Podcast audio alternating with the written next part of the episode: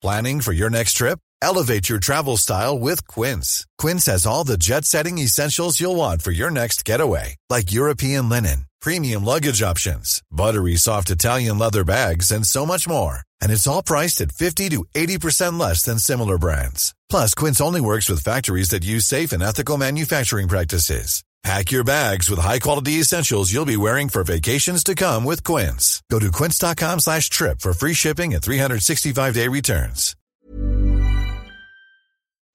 Quando é que três no fogo viram quatro? Terceira e última parte. Comentário de Mari Persona. Deus, para poder perdoar uma pessoa e trazê-la de volta para o seu convívio, voltar a ter, eh, fazer com que ela possa voltar a ter comunhão com Deus, Deus precisou pagar.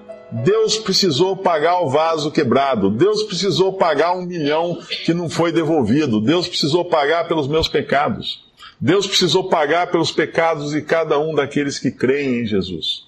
E o preço era tão alto, o vaso era tão raro, tão precioso, a Ferrari era tão cara, que Deus precisou entregar o seu próprio filho para morrer numa cruz para pagar o preço dos nossos pecados. Só assim Deus podia perdoar. Deus não podia falar assim, vamos deixar para lá, vamos esquecer. Não, mas daí não é perdão, daí não tem pagamento. Quem repõe o dano feito? Quem paga pelo dano? Quem, quem, quem vai ressarcir esse custo que teve? E o custo, não houve um homem que pudesse pagar pelo custo da nossa redenção, da nossa libertação.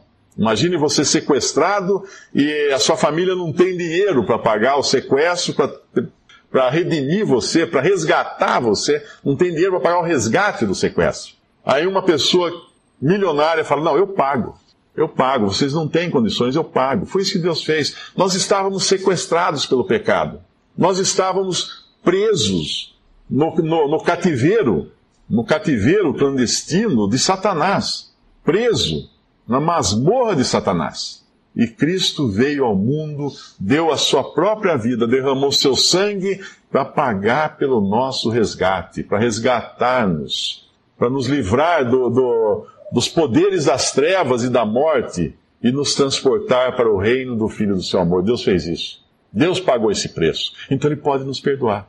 E aí nós podemos nos livrar do fogo. Mas aqui esses homens não foram libertos do fogo. Eles foram lançados no fogo. E é o que nós vemos na continuação da história.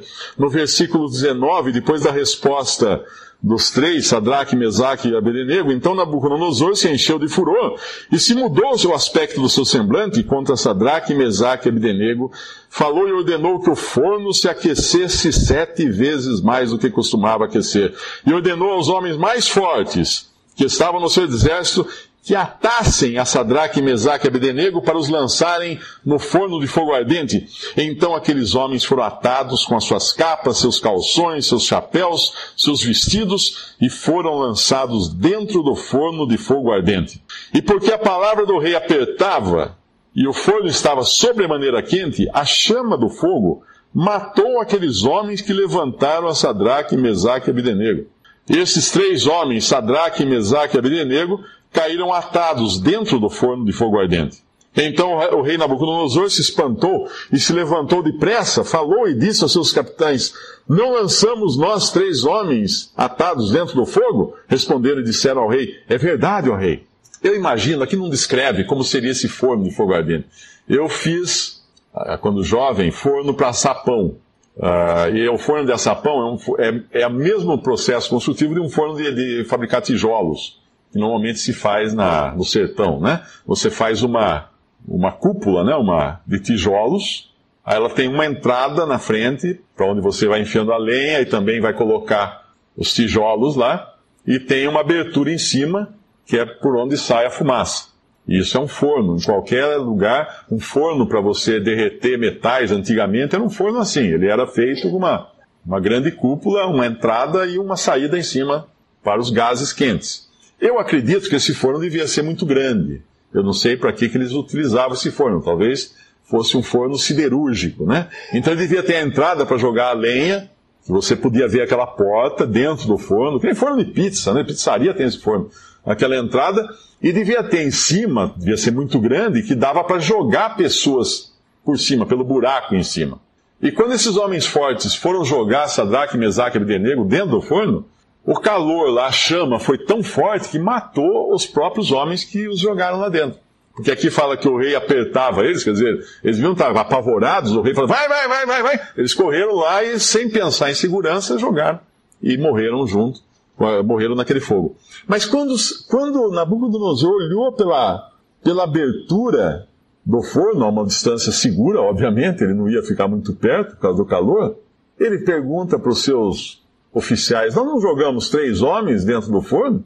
É, jogamos três homens. Não estavam atados esses homens, amarrados? Estavam atados, estavam amarrados.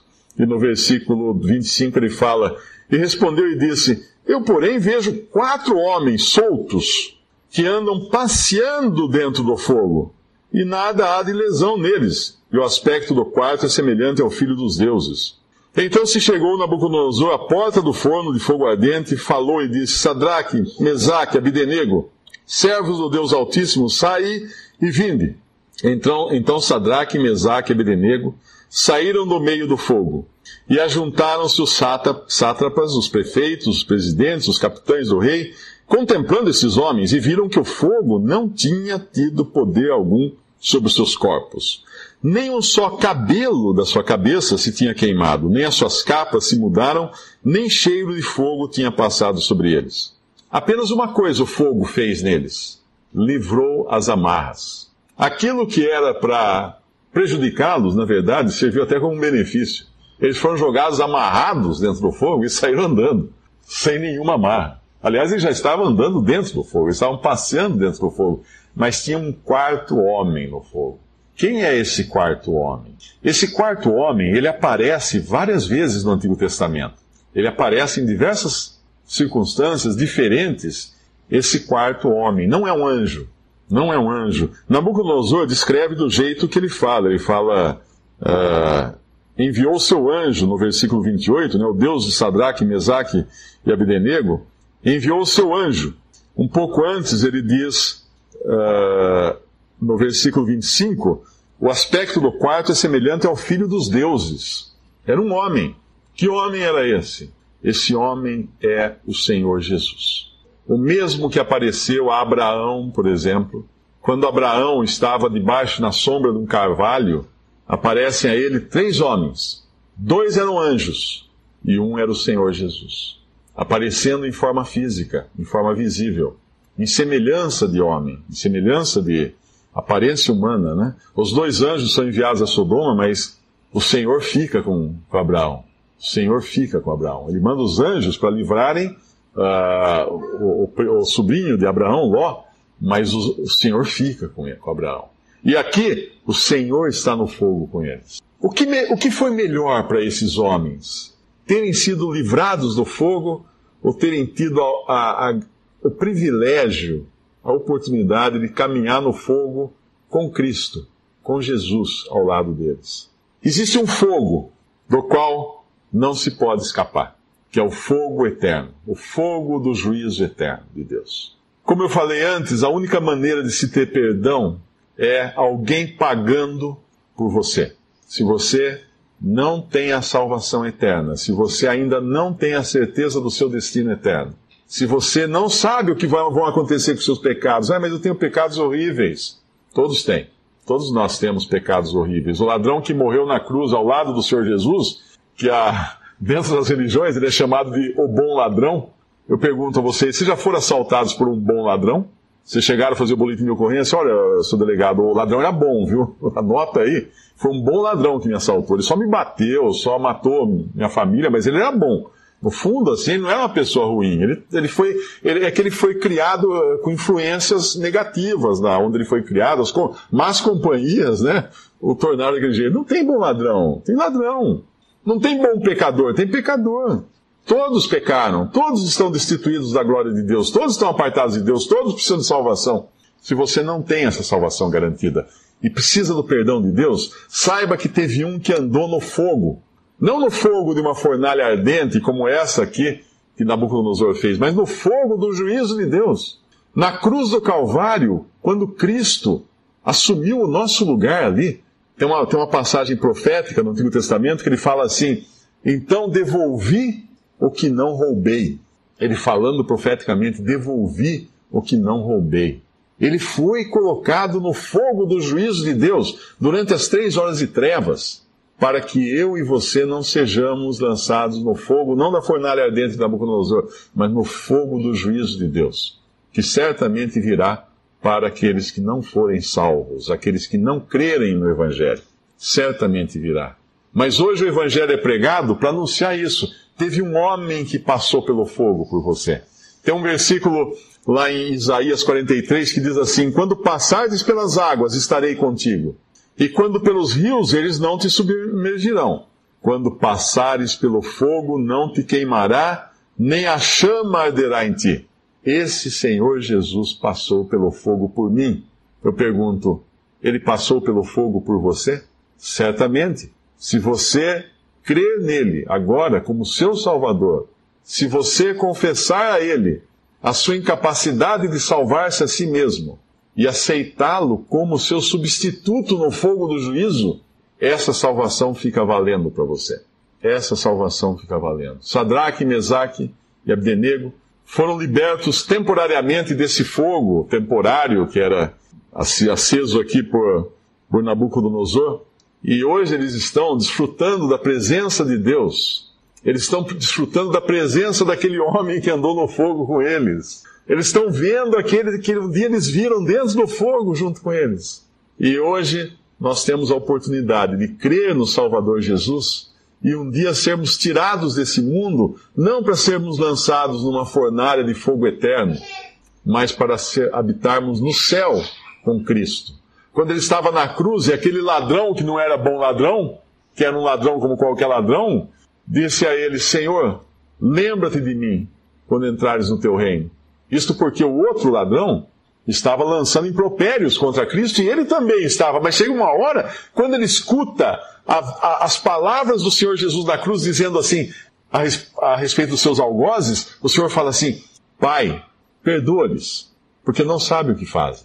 Quando esse ladrão escuta isso lá na, na cruz do lado de Cristo, ele fala: Mas peraí, ele está perdoando esses homens que pregaram ele na cruz, o que, o que ele poderia fazer por mim, então perdoar. Senhor, lembra-te de mim. Nós estamos aqui, ele fala para o ladrão, nós estamos aqui porque os nossos atos nos sucederam que nós merecemos essa condenação. Mas esse nenhum mal fez. Senhor, lembra-te de mim quando entrares no teu reino. Ele responde para o ladrão, hoje estarás comigo no paraíso. Hoje. Gente, eu escuto tanta bobagem no mundo cristão. Hoje mesmo recebi um e-mail de uma pessoa dizendo não, que o pastor lá disse que não é assim, que realmente não é assim, que é hoje mesmo. Não, vai ficar dormindo por uma eternidade, aí quando acordar, aí que vai para Cristo. Gente, hoje estarás comigo no paraíso. Deus é um Deus de amor, Deus é um Deus de perdão, Deus é um Deus que está esperando dar salvação hoje. Hoje é o dia da salvação. Hoje, se nele crer, hoje é o dia da salvação.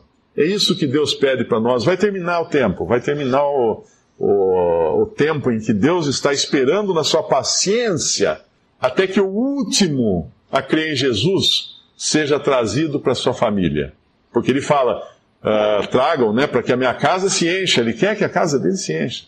Mas chega um momento que não dá mais. Chega um momento em que ele vai olhar, olhar, olhar e falar assim: bom, ninguém mais vai, não, ninguém mais.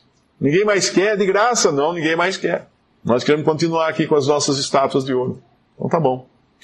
Fecha a porta. Terminou. Encerrado. Quem já perdeu um voo aqui? Quem já perdeu um ônibus? Quem já perdeu uma aula, uma prova? Quem já perdeu um vestibular? Chega no portão, uh, 30 segundos fora, ai, perdi. E perder a vida, e perder a eternidade com Deus. Quando falta, bastava apenas uma coisa, crer em Jesus que morreu no seu lugar, derramou seu sangue na cruz para a sua salvação, para limpar os seus pecados e ressuscitou no terceiro dia para a sua justificação. Se você quer, ainda dá tempo. Se for, agora. Creia em Jesus Cristo como seu Salvador.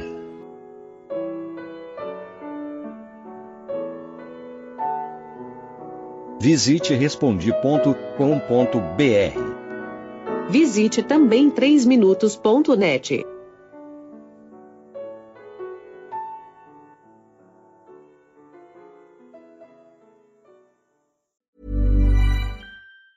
Planning for your next trip? Elevate your travel style with Quince. Quince has all the jet setting essentials you'll want for your next getaway, like European linen, premium luggage options, buttery soft Italian leather bags, and so much more. And it's all priced at 50 to 80% less than similar brands. Plus, Quince only works with factories that use safe and ethical manufacturing practices. Pack your bags with high-quality essentials you'll be wearing for vacations to come with Quince. Go to quince.com slash trip for free shipping and 365-day returns.